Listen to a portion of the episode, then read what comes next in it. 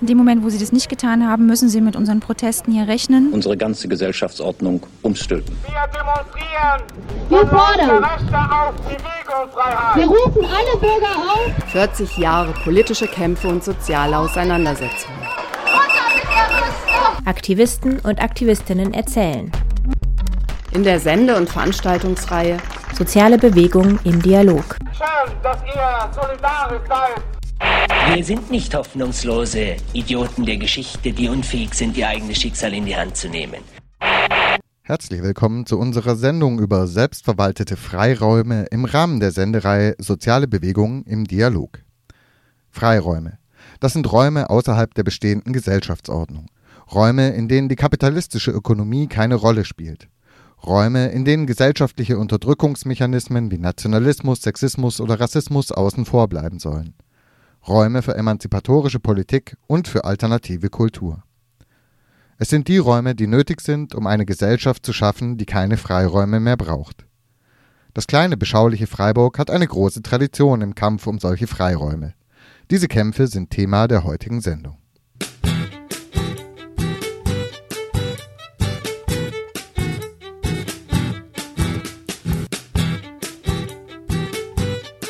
Da wäre einmal das Rasthaus Freiburg.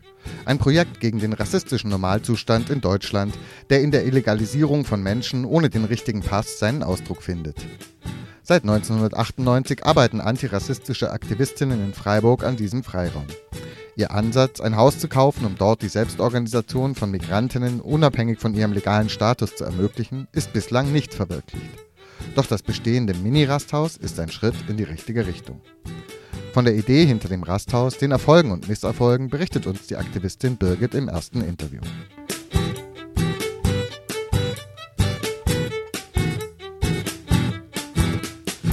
Der besetzte Schwarzwaldhof. Im besetzten Areal Schwarzwaldhof gab es kein beschauliches Leben für die Hausbesetzerin. Es war ein Ort für nächtelange politische Pläne ebenso wie für legendäre Konzerte und politisches Theater. Mit der Räumung des Schwarzwaldhofs endete 1981 das letzte Projekt, in dem alternatives Wohnen, Politik und Kultur in großem Maßstab zusammenging. Hier liegen die Wurzeln der späteren autonomen Zentren. Davon erzählen die Aktivistinnen Annette und Conny. Diese beiden können auch vom AZ berichten, dem autonomen Zentrum, das bald nach der Räumung des Schwarzwaldhofs besetzt wurde. Es bot Raum für subkulturelles Leben, von Punkkonzerten bis zum Schwulencafé bis es 1985 durch einen Brand unbenutzbar wurde.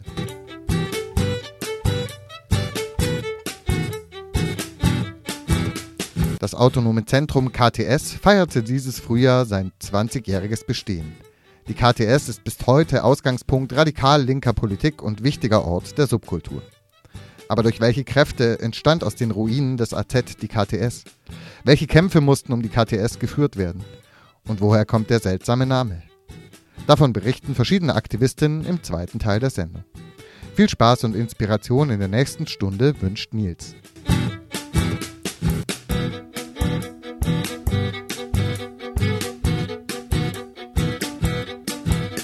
Ein Haus für alle, die nicht einverstanden sind.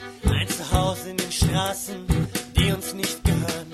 Sie haben es verkauft, sie wollen es abreißen, Doch hier fühle ich mich zu Hause. Hier tobt das Leben, Ideen stecken sich hier gegenseitig an. Es ist mein Ort zum Treffen, mein Ort zum Reden. In einer Welt, in der wir keine Orte haben. Es ist unser Haus. Es ist unser Haus.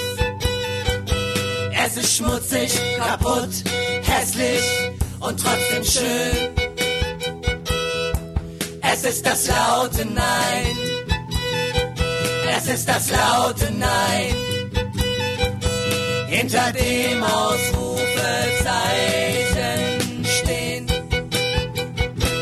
1998 trat in Freiburg die Rasthausinitiative in die Öffentlichkeit. Dabei handelte es sich um ein breites Bündnis aus Organisationen und Einzelpersonen aus der Antirassismus- und Flüchtlingsarbeit. Die Rasthausinitiative wollte einen Freiraum schaffen für Flüchtlinge mit unsicherem Aufenthaltsstatus. In einem großen Gebäude sollten Flüchtlinge wohnen, leben und arbeiten können, zum Beispiel ein Backpacker-Hostel betreiben, um die Trennung von erwünschten Touristen und unerwünschten Migrantinnen aufzuheben. Angedacht waren auch eine große Volksküche, Deutschkurse, die Vermittlung medizinischer Versorgung, Veranstaltungsräume und vieles mehr. Die Rasthausinitiative forderte dafür von der Stadt ein Haus, das damals noch als Bezirkssammellager für Flüchtlinge diente, dessen Schließung aber absehbar war. In der Initiative engagierte sich auch das Mietshäuser-Syndikat, eine aus der Hausbesetzerbewegung hervorgegangene Organisation, die nicht nur einige Erfahrung mitbrachte, Wohnungsbestand den Marktmechanismen zu entziehen, sondern bis heute versucht, auf verschiedenen Feldern politisch zu intervenieren. Birgit war von Beginn an in der Rasthausinitiative engagiert und erzählt uns im Interview von den Hintergründen der Bewegung. Wir wollten dort eine öffentliche Unterkunft für Flüchtlinge im schwierigen Status also im illegalen Status oder im einem Duldungsstatus, der sehr wackelig geworden war, oder für Flüchtlinge, die ganz ohne Asylverfahren eingewandert waren und keinen Rechtsstatus hatten, eröffnen. Mhm. Das war ähm, öffentlich bekannt, das war uns wichtig, also nicht ähm, versteckt, sondern sozusagen ganz offensiv sagen, das ist etwas, was gebraucht wird, wie es das in anderen Ländern der Welt auch gibt. Eine sozusagen ähm, Herberge für eine Zeit, um Sachen zu klären, zu gucken, was geht, was nicht geht, um ähm, vielleicht den Lebensplan zu ändern oder mh, erst richtig zu verwirklichen, je nachdem. Das Kasernengebäude, das war ja ein ziemlich großes Objekt. Was sollte denn da alles passieren? Das ist eine längere Geschichte. Wir haben erstmal nur mit dieser Idee angefangen. Das war unser politisches Fahrzeug, mit dem wir durch die Gegend gefahren sind, wo wir wirklich mit diesem Haus 49 gespielt und gearbeitet haben, ähm, sowohl nach außen, um über das Thema Illegalisierte zu reden und darüber zu diskutieren, aber auch nach innen, weil die Gruppe erst tatsächlich neu entstanden ist in der Zeit. Das waren Leute, die zum Teil schon sehr lange in der Flüchtlingspolitik und Flüchtlingsarbeit unterwegs waren, die gleichzeitig auch in Saga waren, die aus Aktionen Zuflucht kamen und Greenhorns, die also bisher zwar schon politisch unterwegs waren, aber in dem Bereich noch nichts gemacht hatten. Vom Mietshäuser-Syndikat. Ich gehörte auch zu denen, die ähm, zwar immer so ein bisschen am Rand damit zu tun hatte, aber nicht wirklich in ähm, dieser Baustelle hm. gearbeitet hatte. Du hast jetzt gesagt, war auch ein bisschen das Vehikel. Ähm, was war denn so die Sachen, die darum politisch entstanden sind, um die Rasthaus-Initiative? Wir haben, ähm, weil das Rasthaus noch so fern war, das war auch der Trick und das ist wichtig. Ich glaube, 1998 sollte es noch drei oder vier Jahre dauern, bis das zentrale Erstaufnahmelager auf dem heutigen Vauban-Gelände geschlossen werden sollte. Dieses große Flüchtlingslager, was es dort gab. Und das war aber damals schon klar, dass das geschlossen wird. Und ähm, von daher hatten wir auch so eine ganz klare Zeit, so einen Arbeitszeitraum, in dem wir gesagt haben, da wollen wir mit der Stadt in Verhandlungen treten ähm, und wollen für diesen Zweck, der ein guter Zweck ist, aber gleichzeitig nicht erlaubt, also sich im illegalen Bereich bewegt. Beherbergung von Illegalisierten ist ja auch eine ähm, strafbewehrt. Ähm, wollen wir ähm, gucken, was geht. Und sozusagen ganz klassisch nach der Methode des Mietshäuser-Syndikats, wir wollen das kaufen, dieses Objekt. Und da die Stadt der Eigentümer war, war es damit ähm, ein Politikum. Wie hat denn die Stadt auf dieses Anliegen reagiert? Die Stadt hat von Anfang an gesagt, das können wir nicht. Ähm, es ist sowieso was anderes vorgesehen. Teilweise ging das gar nicht bis zu diesem Thema hin. Richtig zum Thema wurde es dann erst mit dem OB-Wahlkampf, mit der Ablösung von Oberbürgermeister Böhme.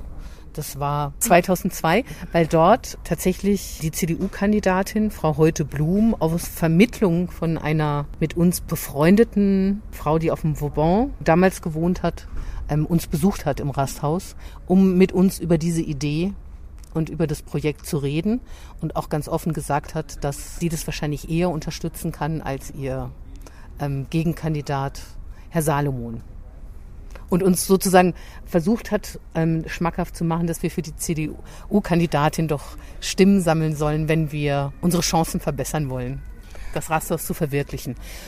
Salomon hat sich nie mit uns getroffen, aber so allgemein gesagt, dass sie sich dafür einsetzen, dass sie sich dafür stark machen will. Du hast gesagt, die kamen zu euch ins Rasthaus, das heißt, es gab auch schon Räume. Ja, weil wir hatten eine Doppelstrategie. Wir haben gesagt, wir haben das ferne Rasthaus, das wir wollen und darum geht es uns. Und um das zu füllen, das war ja auch deine Frage, wie wolltet ihr denn dieses riesige Mannschaftsgebäude füllen, müssen wir jetzt anfangen, konkret Projekte, die da einziehen könnten und aber auch konkret Flüchtlingsarbeit, Flüchtlingsprojekte angehen. Und das Erste, was wir da ähm, angetreten haben, war Medinetz. Wir haben das Büro für medizinische Flüchtlingshilfe in Berlin eingeladen. Das war noch im ersten Jahr, 98. Und daraus entstand dann die, die Freiburger Medinetz-Gruppe. Und wir haben Aktionen gemacht gegen die Fresspakete in den Lagern und waren da ganz gut verbändelt mit so einer Gruppe von jungen Kurdinnen und Kurden in der Bessierstraße, wo wir relativ viel gemacht haben. Und haben dann auch versucht, die Karawane hier zu etablieren und zusammen mit Saga versucht, so eine Art ja, Flüchtlingsrat aus den Lagern der ganzen Region in Südbaden zu organisieren.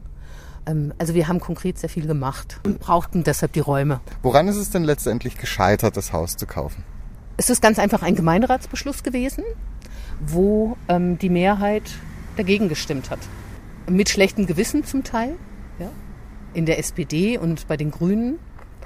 Dem vorausgegangen war das Übliche, dass es ähm, Verwaltungsgutachten zur Machbarkeit tatsächlich gab. Das war immerhin, wurde das soweit geprüft und ernst genommen. Und das Rechtsamt kam zu der ganz klaren Aussage, dass der Stadt die Hände gebunden sind und dass sich der Oberbürgermeister strafbar machen würde, wenn er dieses Grundstück an uns verkaufen würde, in dem Wissen, dass wir dort Illegale unterbringen wollen. War es dann eine vornehmlich weiße Veranstaltung? Es gab ja schon relativ früh starke Kritik dran, so ungefähr, man würde jetzt da auf diese Flüchtlingsgeschichte aufspringen, damit das Mietshäuser-Syndikat dieses Gebäude kaufen kann. Äh, wie habt ihr denn, wie seid ihr denn damit umgegangen? Das war schon vor der Medienetz-Veranstaltung. Bei der Impulsveranstaltung für das Medienetz ähm, haben wir uns auch zum ersten Mal öffentlich vorgestellt. Und ich glaube, davor kam eben ein Flugblatt raus, wo uns vorgeworfen wurde, dass wir eben alles Deutsche wären, also so eingeborene Deutsche, die sich da mal wieder profilieren wollen. Und eben das Syndikat wurde auch verdächtigt. Tatsächlich war der Hintergrund politische Querelen in der türkischen linken Community. Was wir deshalb an der Backe hatten, weil wir zwei Türken hatten, die von vornherein mit dabei waren und die auch sehr wichtig waren in der Gruppe. Und das war natürlich für die Szeneöffentlichkeit nicht so gut zu durchschauen, aber wir haben uns darüber geärgert und gestritten und auch mit denen darüber gestritten, aber es war jetzt nicht etwas, worüber wir ganz lange nachgedacht hätten. Gab es da wirklich eine konkrete Idee auch dazu, dass da nicht gleich die Polizei dann das auch als Anlaufstelle nutzt? Ja, also auch wieder auf zwei Ebenen. Die eine war, dass wir gesagt haben, man sieht es an den Medibüros in den Städten und auch an Anlaufstellen in anderen Ländern, dass das gebraucht wird, dass das tatsächlich, wenn man sich es genau anschaut und wenn man es mal befreit von diesem ganzen ähm, Migrationsregimes ähm, und dem rassistischen Diskurs, der damit mitläuft, dann wird es gebraucht und ist im Prinzip tatsächlich soziale Arbeit, die sehr auf Selbstorganisation und Selbsthilfe setzt. So ein Community-Zentrum sozusagen. So ähnlich haben wir uns das tatsächlich auch vorgestellt oder wir haben angefangen, nach konkreten Projekten zu suchen, die dabei helfen, sich das real vorzustellen. Und unsere Einschätzung war, oder das war das, weshalb wir das Ganze überhaupt gemacht haben, die Idee war ja, ähm, Boden zu gewinnen. Also nicht nur Boden zu halten, sondern mehr Spielraum zu bekommen und sich nicht ähm, damit zu begnügen, dass es ab und zu mal als Gnade ähm, Duldungen dann auch in regelrechte Aufenthalte umgewandelt werden und dass für Einzelne ähm, über Kirchenasyl und jeweils so eine Einzelfallsolidarität etwas erreicht werden kann, sondern dass es das als Institution geben müsste. Auf der Ebene dieses große Kasernengebäude, das ehemalige Sammellager zu kriegen, hat das nicht geklappt. Inwieweit würdest du sagen, hat es vielleicht trotzdem mehr Raum geschaffen? Ich denke, es ist gut, dass ähm, es auf, hier auf dem Greta-Gelände jetzt das Rasthaus gibt. Es ist gut, dass die zu wenig Platz haben. Deshalb würde ich die Frage so beantworten, es ist noch nicht vorbei. Die Generation, die 98 damit angefangen hat, ist so Anfang ähm, der, ich glaube 2010 oder so haben wir gesagt, wir hören jetzt definitiv auf. Und die, die jetzt das Rasthaus machen, die sehen, dass es einen ganz großen Bedarf gibt. Die brauchen mehr Räume.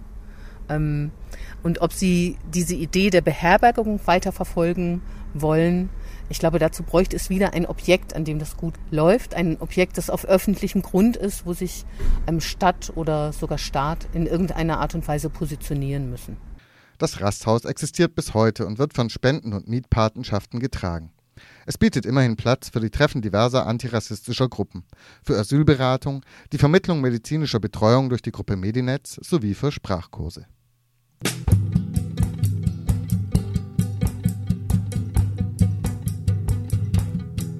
Ihr habt uns so schon genommen. Was bleibt, das ist die Wut. Doch Vorsicht, denn die kommt jetzt zurück. Denn mit jedem Stein, den ihr aus der Mauer reißt, reißt ihr auch aus uns ein Stück.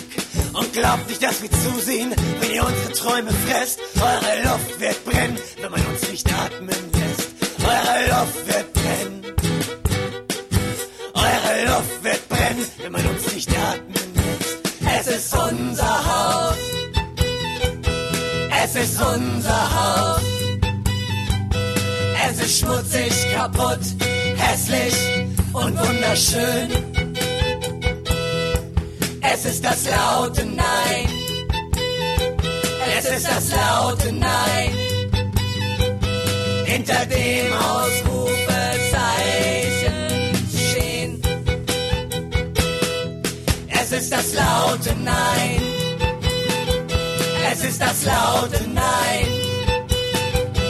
Hinter dem Ausrufezeichen stehen. Die Geschichte der Kämpfe um politische und kulturelle Freiräume wurzelt in der Hausbesetzerbewegung. In den besetzten Häusern fand sich neben Wohnraum vor allem auch Raum für politische Organisation und alternative Kultur. Im Erzählcafé von Radio Dreieckland berichtet der Hausbesetzer Günther von der Situation in den besetzten Häusern in den frühen 80ern. Diese Freiraumgeschichte, die damals da war, sagen wir mal, die hat 80 eine andere Bedeutung gehabt als vorher. Also dieses Alternative, das war mehr auf Kultur gegen die Gesellschaft, gegen den Staat äh, schon damals ausgerichtet. Wir haben ein großes Kulturzentrum gehabt und es war chaotisch, war absolut chaotisch für uns. Also es war ein Fulltime-Job. Bei uns war dann oben im Kulturzentrum hunderte von Leuten jeden Tag für, bei Veranstaltungen. Wir haben jeden Tag einen Laster mit Getränke angefahren, die dann mit einer chinesischen Kette, drei Stockwerke mit 30 Leuten hochtransportiert. Das war dann der Frühsport irgendwie. Wenn wir Glück gehabt haben, haben wir dann noch ein mal gemeinsames Frühstück hingekriegt mit geklauter Sache aus den äh, Edekas oder Gottliebs haben die damals geheißen, in der Umgebung drumherum. Aber es war gut, weil tausende von Leuten durchgezogen sind. Das war dann praktisch ein Anziehungspunkt für alle möglichen Leute, die teilweise auch noch konsumiert haben, gute Musik gehört haben, Fete gemacht haben, alles Mögliche. Aber was wichtig war, die Leute, die da drin waren und ein ganz großer Unterstützerkreis, das war nicht nur die Besetzer, ein ganz großer Unterstützerkreis, der sich mit der Zeit rausgebildet hat, hat sich da drin politisiert. In Freiburg war vor allem der Schwarzwaldhof ein solcher Ort. Ein großes Areal im Zentrum der Stadt, das zwischen 1980 und 81 ein knappes Jahr besetzt war. Auch die Aktivistinnen Conny und Annette erinnern sich an die Zeit der Besetzung als Zeit des Aufbruchs.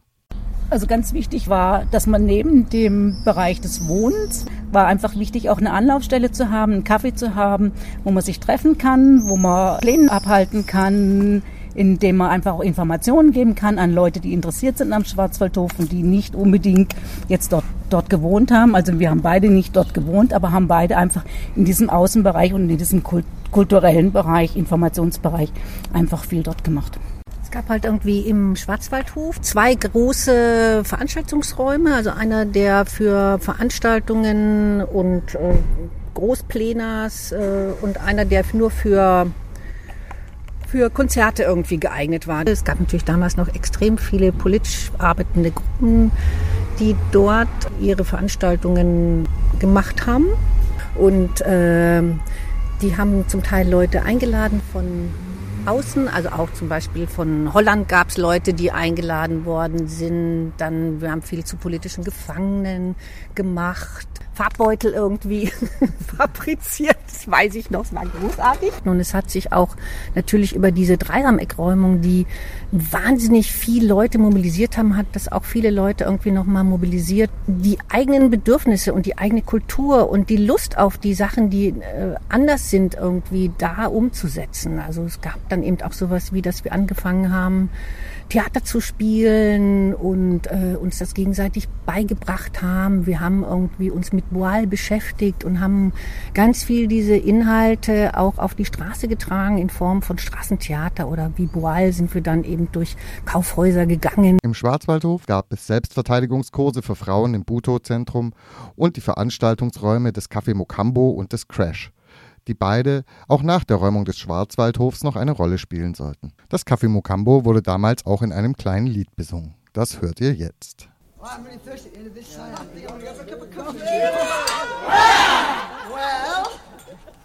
Well, end of the first side, and. I think I'm gonna go for a cup of coffee. Well.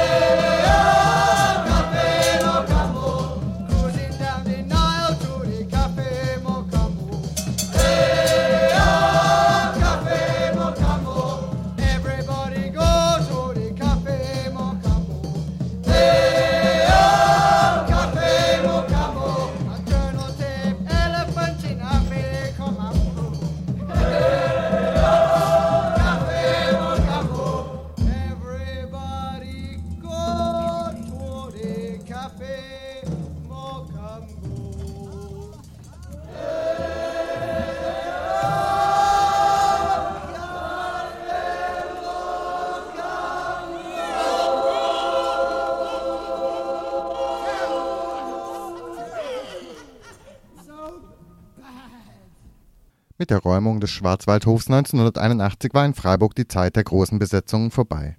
Es gab zwar weiterhin besetzte Häuser, aber nicht mehr den Raum für diese spezifische Verbindung von alternativem Leben und kulturellem Angebot.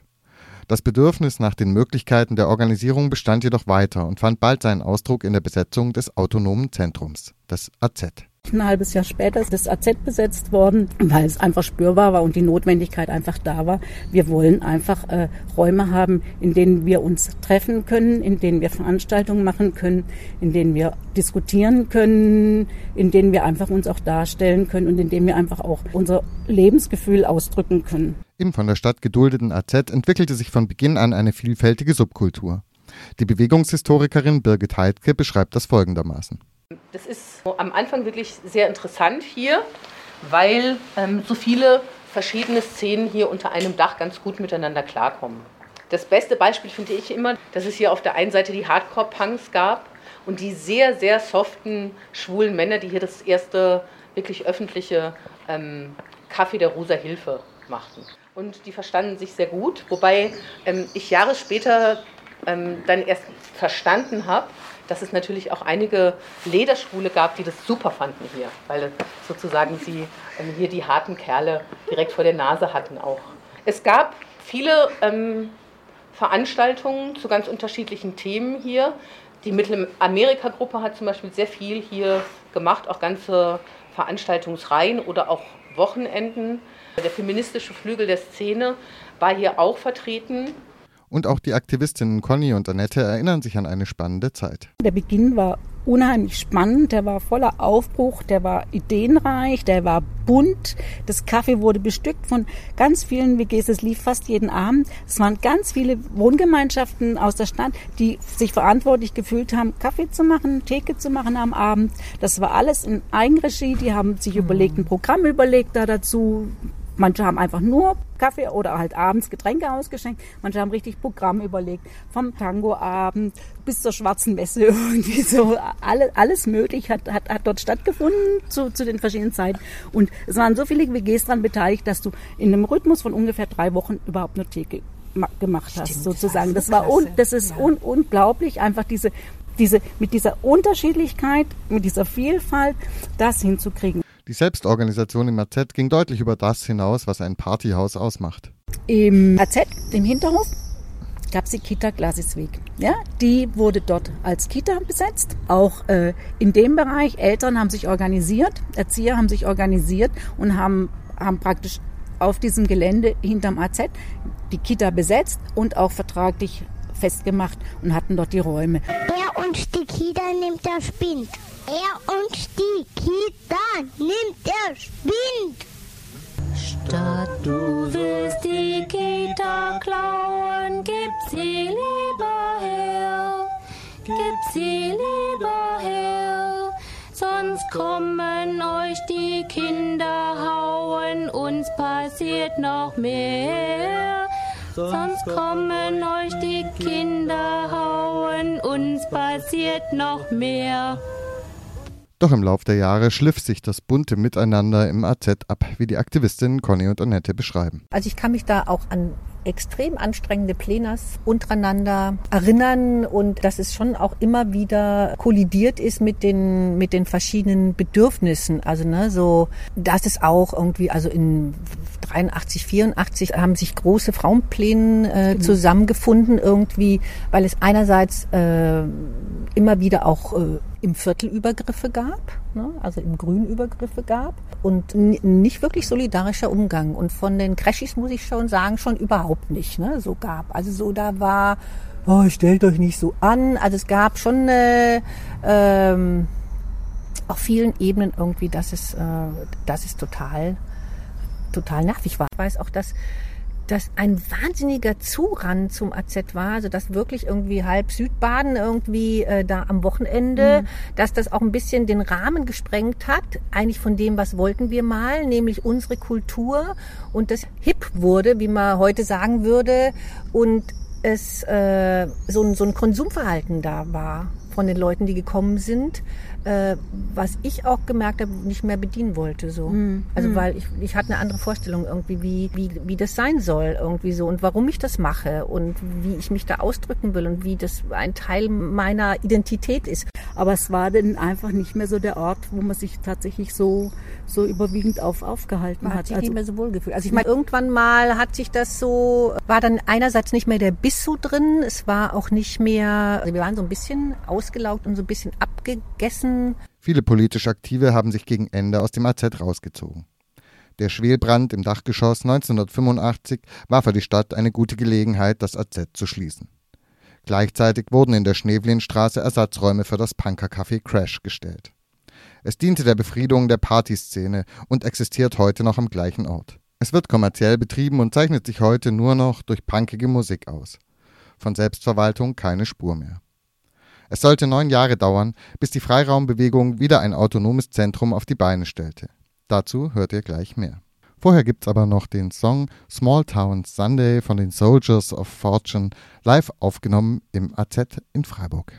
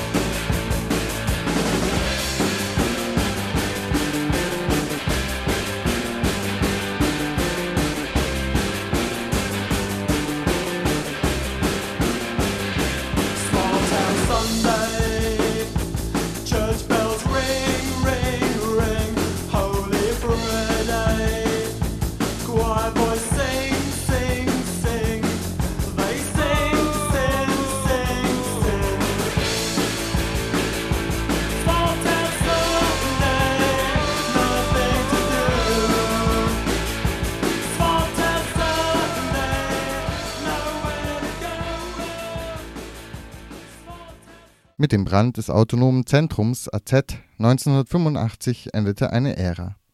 Flo, einer der Aktivisten für ein autonomes Zentrum, erinnert sich. Nach dem Brand vom AZ im Glasisweg gab es einige Jahre Tod und Stillstand in Freiburg. Es gab eigentlich nur noch das Crash, wo man hingehen konnte, wenn man lautere Musik hören wollte. Aber das war etwas, was einfach klar war, ins Crash geht man nicht.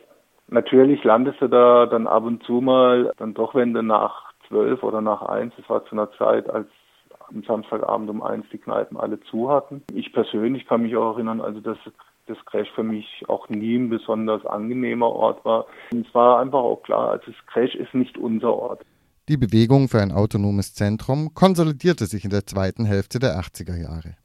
Zwei treibende Kräfte kamen hier zusammen. Die Gruppe Punks gegen Langeweile, kurz PGL, und die autonomen Zentren aus dem Umland.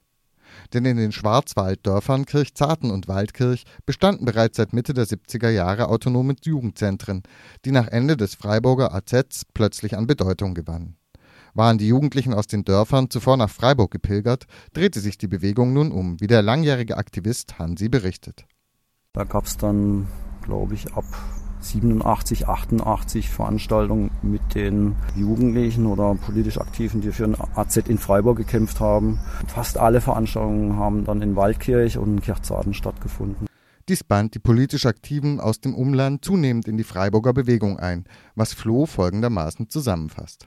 Gleichzeitig hat sich in Freiburg dann eine Gruppe gebildet, loser Zusammenhang von jüngeren Leuten, die jetzt nicht aus der alten autonomen Szene kamen, die sich den netten Namen Punks gegen Langeweile gegeben haben und ziemlich forsch an die Stadt herangetreten sind. Wir wollen jetzt was von euch haben. Dann gab es eben so subkulturelle Orte im Umland.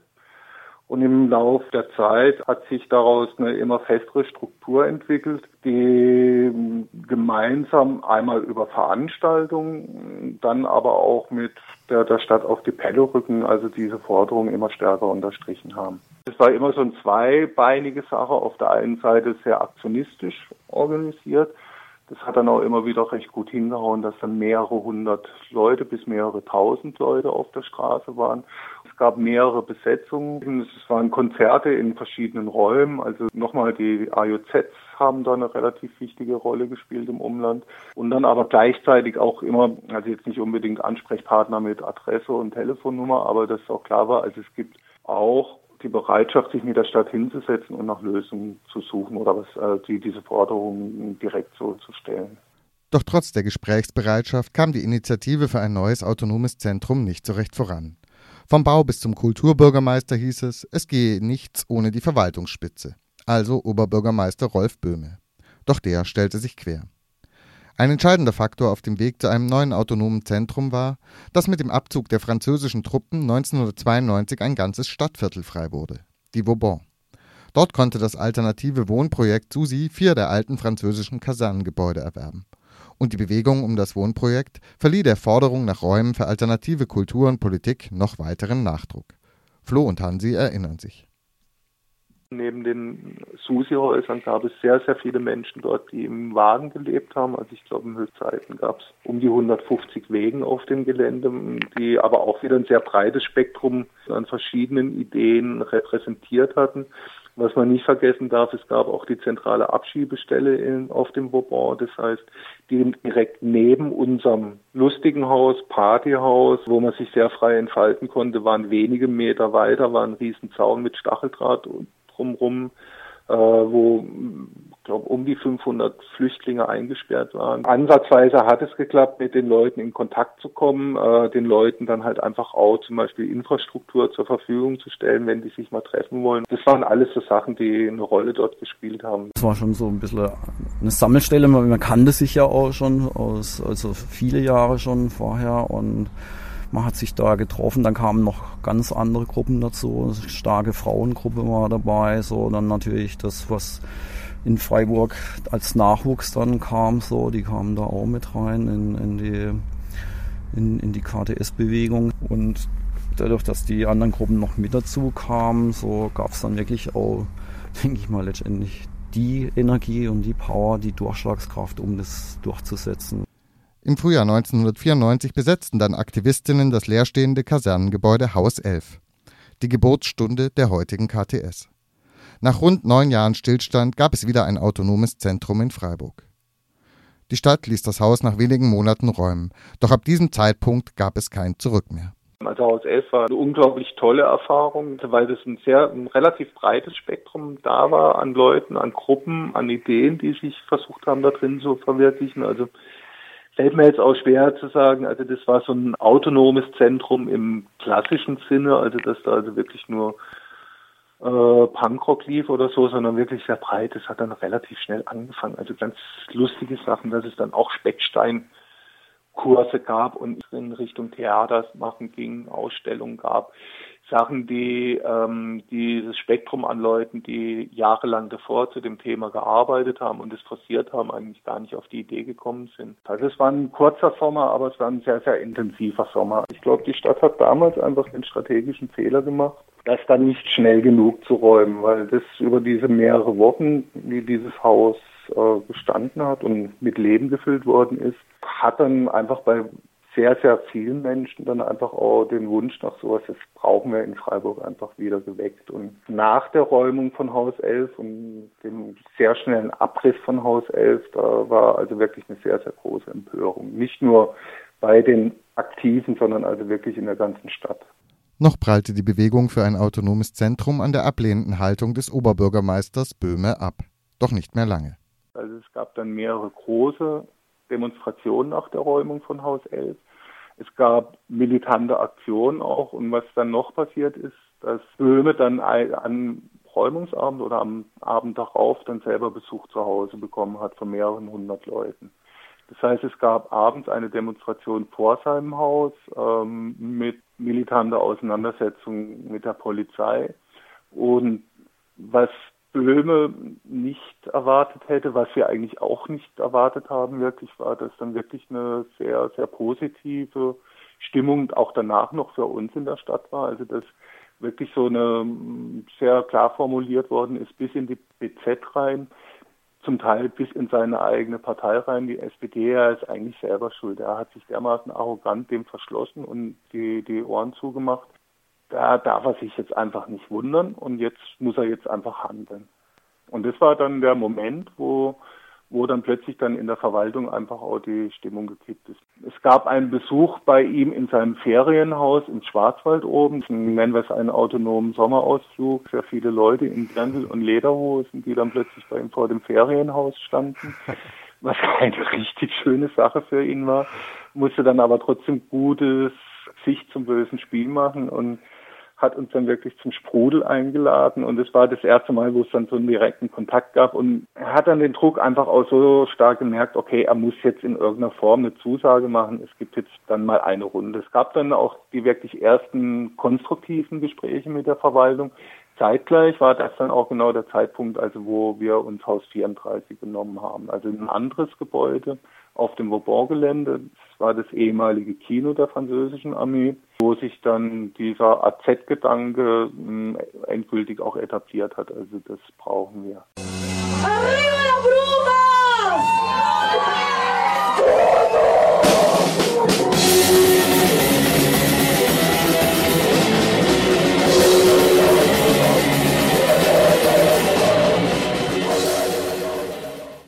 1994. Das autonome Zentrum hatte sich etabliert, war aber noch ohne Namen. Das Kürzel AZ war inzwischen fast schon historisch und mit dem autonomen Zentrum assoziiert, das in der ersten Hälfte der 80er im Glasesweg bestand. KTS hingegen war damals der Begriff für das heutige Konzerthaus, ein äußerst umstrittenes und umkämpftes Prestigeprojekt des Oberbürgermeisters Rolf Böhme. Wie der Name KTS von der autonomen Szene okkupiert wurde, erklärt uns der Aktivist Flo. Also dieser Kampf für ein AZ in den 90er Jahren ähm, hat sich selber auch immer verstanden als ein Teil von anderen Kämpfen, die es in der Stadt gab. Das waren antifaschistische Kämpfe, war aber auch Teil von Auseinandersetzungen mit Stadtentwicklung und da war in den 90er Jahren das Konzerthaus, also damals noch KTS, sicherlich ein ganz, ganz wichtiger Punkt. Nach diesem Bürgerentscheid hat sich dann dieser Widerstand unter anderem auch dadurch geäußert, dass es immer wieder KTS Fäden gab, so nannte sich das, also zu einem Zeitpunkt, als es die autonome KTS noch nicht gab ähm, wo man sich dann am Freitagabend in der Wilhelmstraße getroffen hat und vor sich dann einen riesengroßen Bauzaun, eine riesengroße Baustelle und das hat sich dann regelmäßig zu militanten Aktionen entwickelt, also dass man versucht hat, diesen Bauzaun anzugreifen oder abzubrechen. Das war dann oft dann halt natürlich irgendwie in Auseinandersetzung mit der Polizei. Also dieser Kampf für ein AZ war auch immer ein Teil in anderen Kämpfen in der Stadt. Und als es dann Haus 11 gab, da Irgendwann mal klar, wir brauchen jetzt hier einen Namen für das ganze Ding und der Vorschlag, was KTS heißt, also ich glaube, da gibt es unglaublich viele Interpretationen. Also Kulturtreff in Selbstverwaltung, Kiefertreff Südbaden, alles Mögliche war da im Raum, aber wo es einfach auch klar war, also mit diesem Namen setzen wir auch ein Zeichen. Da war einfach damals so, so das Ding, okay, Stadt, du hast dir jetzt deine große KTS gebaut und jetzt kommt die kleine KTS für uns dran. Ne? Und das war eigentlich auch ein ganz lustiger Effekt, also so eine kulturelle Hegemonie im Kleinen. Also dieser Name wurde dann relativ schnell dann auch zum Beispiel von der BZ übernommen, wenn über das besetzte Haus geschrieben worden ist. Und es war dann eine recht große Konfusion, ne? also weil jeder in der Stadt irgendwie eine Meinung hatte, sowohl zur großen KTS wie auch zur kleinen KTS. Und dann war einfach Kuddelmuddel, bis die Stadt sich entschieden hat, wir geben dem Ding jetzt einen neuen Namen. Die haben natürlich nie per Presseerklärung gesagt, also wir weichen jetzt vor diesem autonomen Zentrum bei der Namensgebung, aber es war dann wirklich so, also das im Rahmen dieses Kuddelmuddels dann wirklich die Namensänderung durch die Stadt kam. Was wir damals eigentlich schon so ein bisschen als Erfolg auch gewertet haben.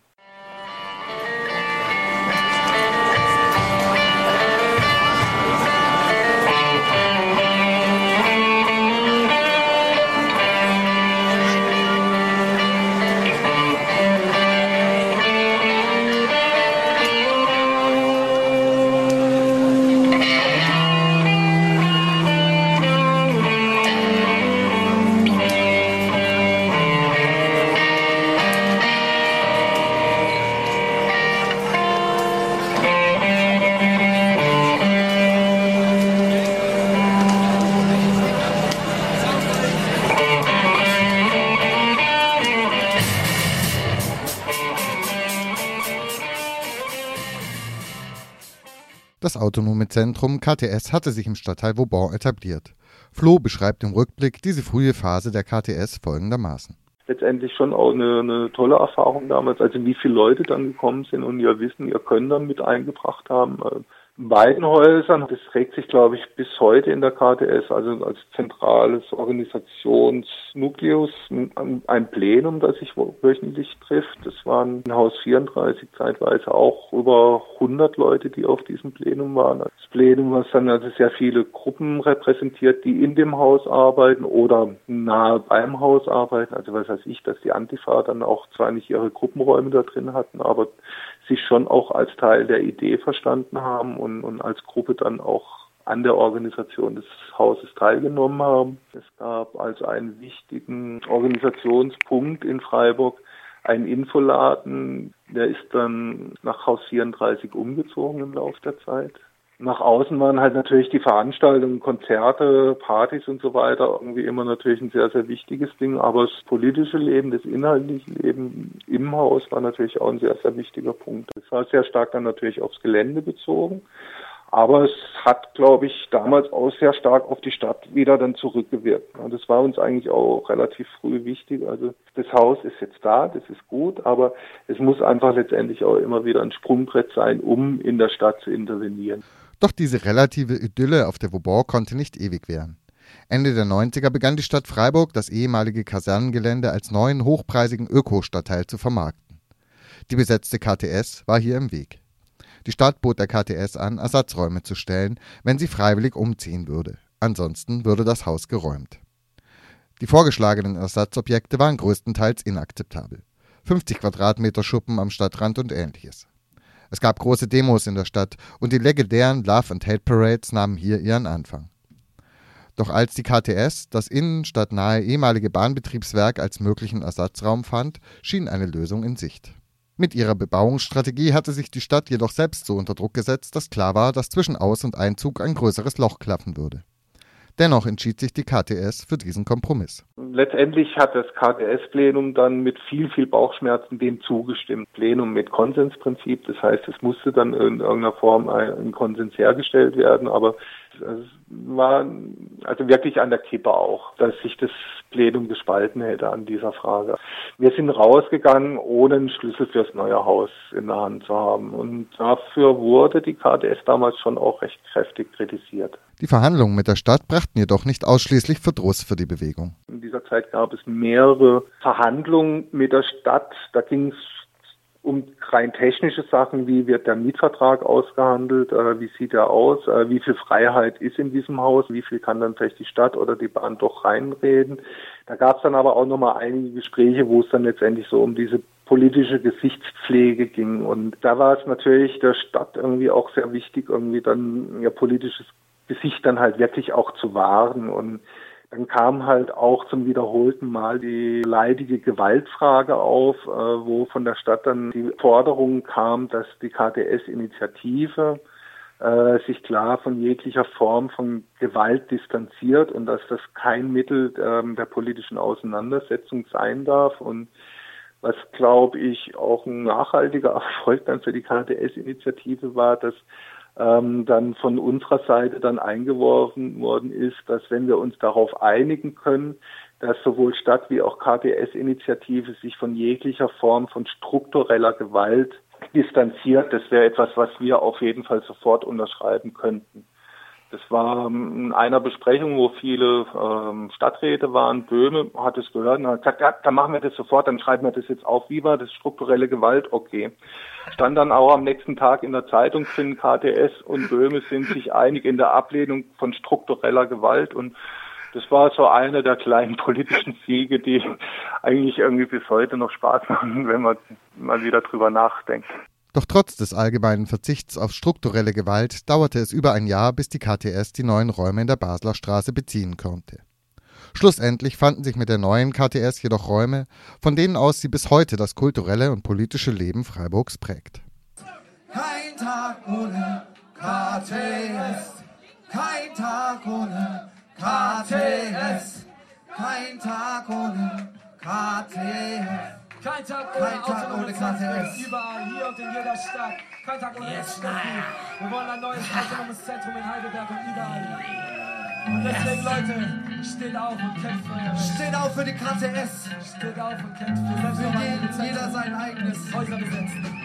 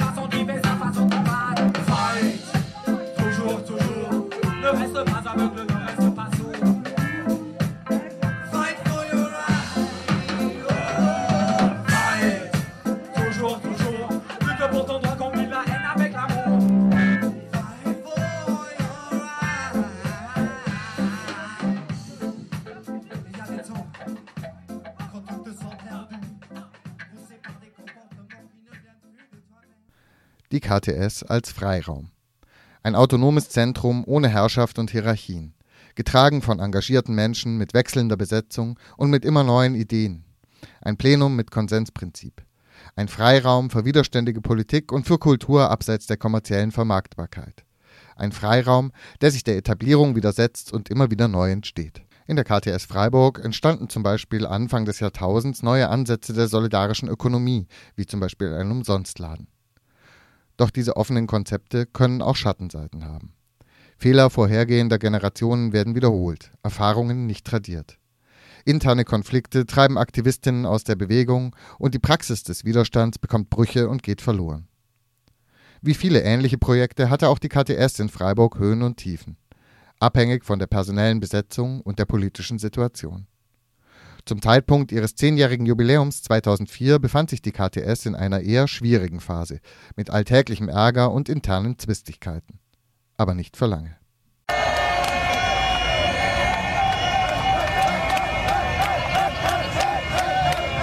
(2004) kündigte die Bahn an, den Mietvertrag mit der Stadt über die KTS zu kündigen. Oberbürgermeister Salomon bestätigte die Kündigung und das Liegenschaftsamt verhängte ein Verbot von Veranstaltungen in der KTS. Sofort formierte sich der Protest.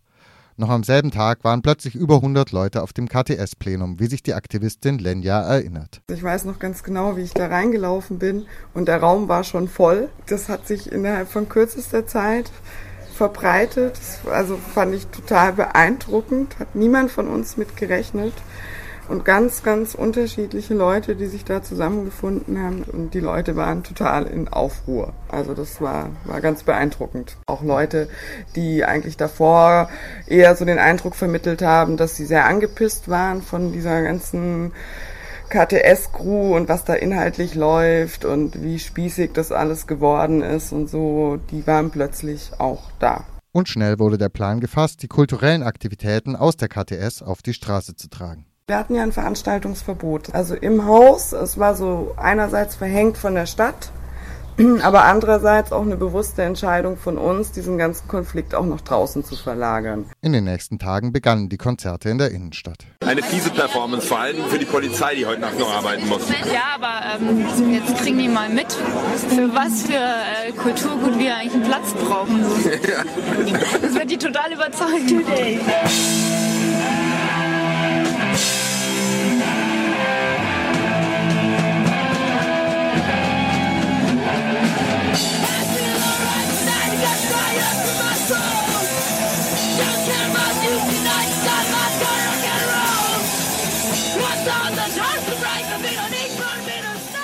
Da gab es dann auch Kleingrüppchen, die sich da dann plötzlich wahnsinnig schnell organisiert haben. Veranstalter, die davor für mich jetzt gar nicht so sonderlich politisch in dem Sinne ähm, aufgetreten sind, die sonst in erster Linie ihre Konzerte organisiert haben. Die haben dann ja auch irgendwie einfach die Orga übernommen, dezentral für Konzert draußen. Was ich auch ein beeindruckendes Konzert fand, war das, als es geschneit hat, ähm, im Stühlinger. Es war so von dem ganzen Flair mit diesem Schnee und es war Winter und es waren widrige Bedingungen, aber es hat total gut geklappt irgendwie. Da sind, haben die Leute eben das mit den Bands übernommen, die anderen haben die Fokü an den Start gebracht und mhm. das lief total gut und es war trotz Kälte und allem war eine super Stimmung und das hat, glaube ich, bei den Leuten auch total viel gemacht. Schon am dritten Tag gab es eine unerwartet große Demo durch die Stadt zum Hauptbahnhof. Fahrbeutel flogen, es kam zu einer kurzen Gleisbesetzung und zu heftigen Auseinandersetzungen mit der Polizei.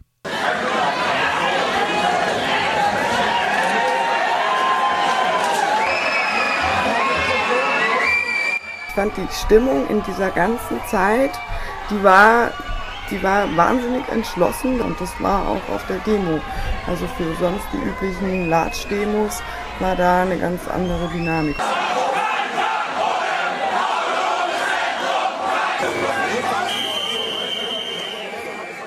Das drohende Ende der KTS mobilisierte alle möglichen Kräfte in der Szene, von der Wagengruppe Schattenparker bis zur Roten Hilfe. Das waren geniales Zusammenspiel von ganz unterschiedlichen Leuten. Es gab dann ja auch Parallelgrüppchen, die dann eher versucht haben, im bürgerlichen Spektrum da Unterstützerinnen zu suchen, sich da irgendwie auf diese Lobbyarbeit bei den Fraktionen eingelassen haben. Dann die Rote Hilfe Leute, die dann diesen ganzen juristischen Kram übernommen haben. Also da waren so viele unterschiedliche Grüppchen und irgendwie lief das total gut zusammen. Und da waren die Schattenparker auf jeden Fall. Also das war für mich auch überraschend überraschend, weil davor war das Verhältnis einfach, würde ich sagen, nicht so gut. Und dass man das dann aber alles beiseite lassen konnte und da so einen super Support hatte.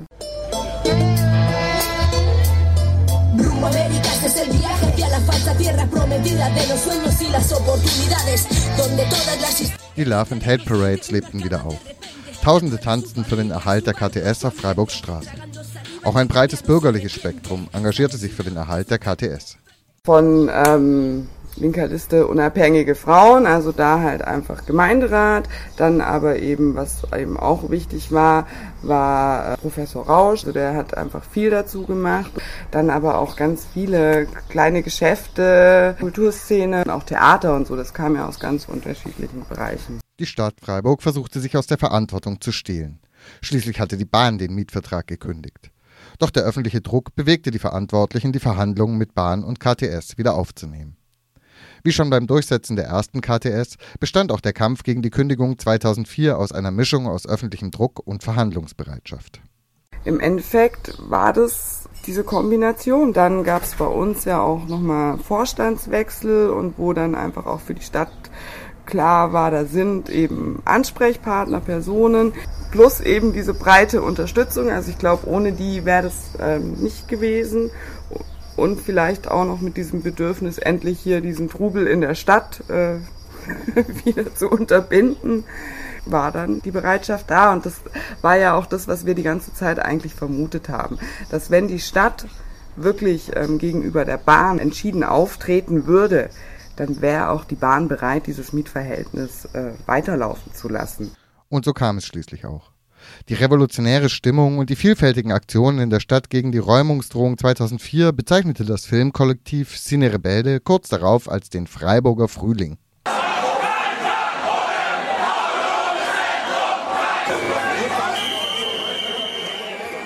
Und der hinterließ Spuren. Also es, es hat schon dazu beigetragen, also dass es ähm, eine Bereicherung für das Haus war, weil das einfach auch so tolle Aktionen waren, die wirklich eben so ein bisschen das Gefühl von Stärke vermittelt haben, Spaß gemacht haben, sind einige neue Leute dazugekommen, die dadurch irgendwie so ihren Einstieg ins Haus hatten und die sich dann auch in den, den Jahren danach irgendwie noch in dem Haus engagiert haben.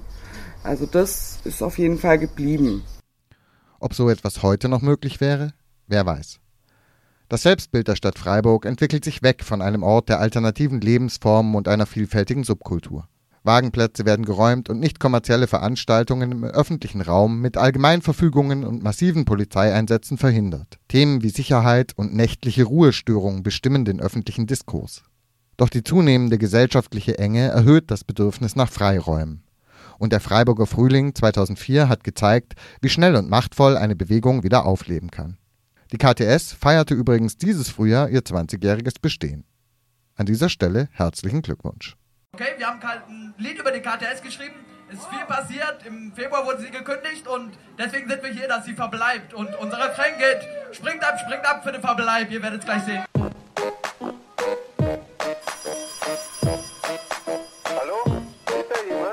Hey, Dieter Salaman, ich bin Salamander.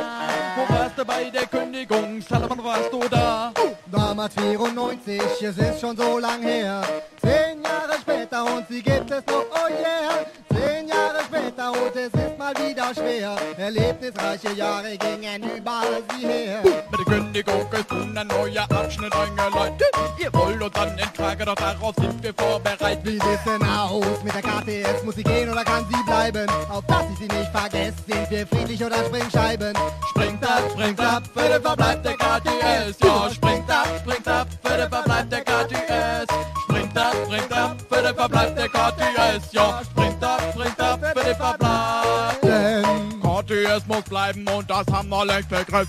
Wenn wir nicht ganz voll aufpassen, wird sie abgerissen. Dann benutzt doch mal den Kopf und geh gegen das System. In diesem Fall die Deutsche Bahn, denn die können es nicht verstehen. Also auf zu neuen Taten, der Job, die Bürokratie und der Alltag müssen warten. Worum's geht, checkt ihr sowieso nie. Freunde auf dem Augustina nochmal ein Konzert. Es waren zwar viele Grüne dort, doch ich fand, das war es wert. Weitere Konzerte, Tag ein und Tag aus. KDS feiert die Jubiläum nun auch außer Haus. KDS raus auf die Straße mit Frühstück, Infoständen. Und das nicht so zum Spaße, diese Botschaft wollen wir senden. Springt ab, springt ab, für den Verbleib der KTS. Ja, springt ab, springt ab, für den Verbleib der KTS. Springt ab, springt ab, für den Verbleib der KTS. Ja, springt ab, springt ab, für den Verbleib. Das Jahr in Freiburg begann mit einer Hausbesetzung. Paar Tage später dann die Auseinandersetzung. Die Bullen kamen, und schmissen alle raus. Die Bulldozer waren vorbereitet und rissen ein das Haus. Warum reißt ihr ständig noch gute Häuser ab? Den so nötige billigen Wohnraum macht ihr so einfach platt. Die Wohnbaupolitik geht in die falsche Richtung. Auch deswegen und deshalb beschreiben wir diese Dichtung. Springt ab, springt ab, für den Verbleib der Ex-Steffi. Springt ab, springt ab, für den Verbleib von OBW 9. Mr. Salamander Induces für den Verbleib von jeder Z. Freiburg 2004. Buh.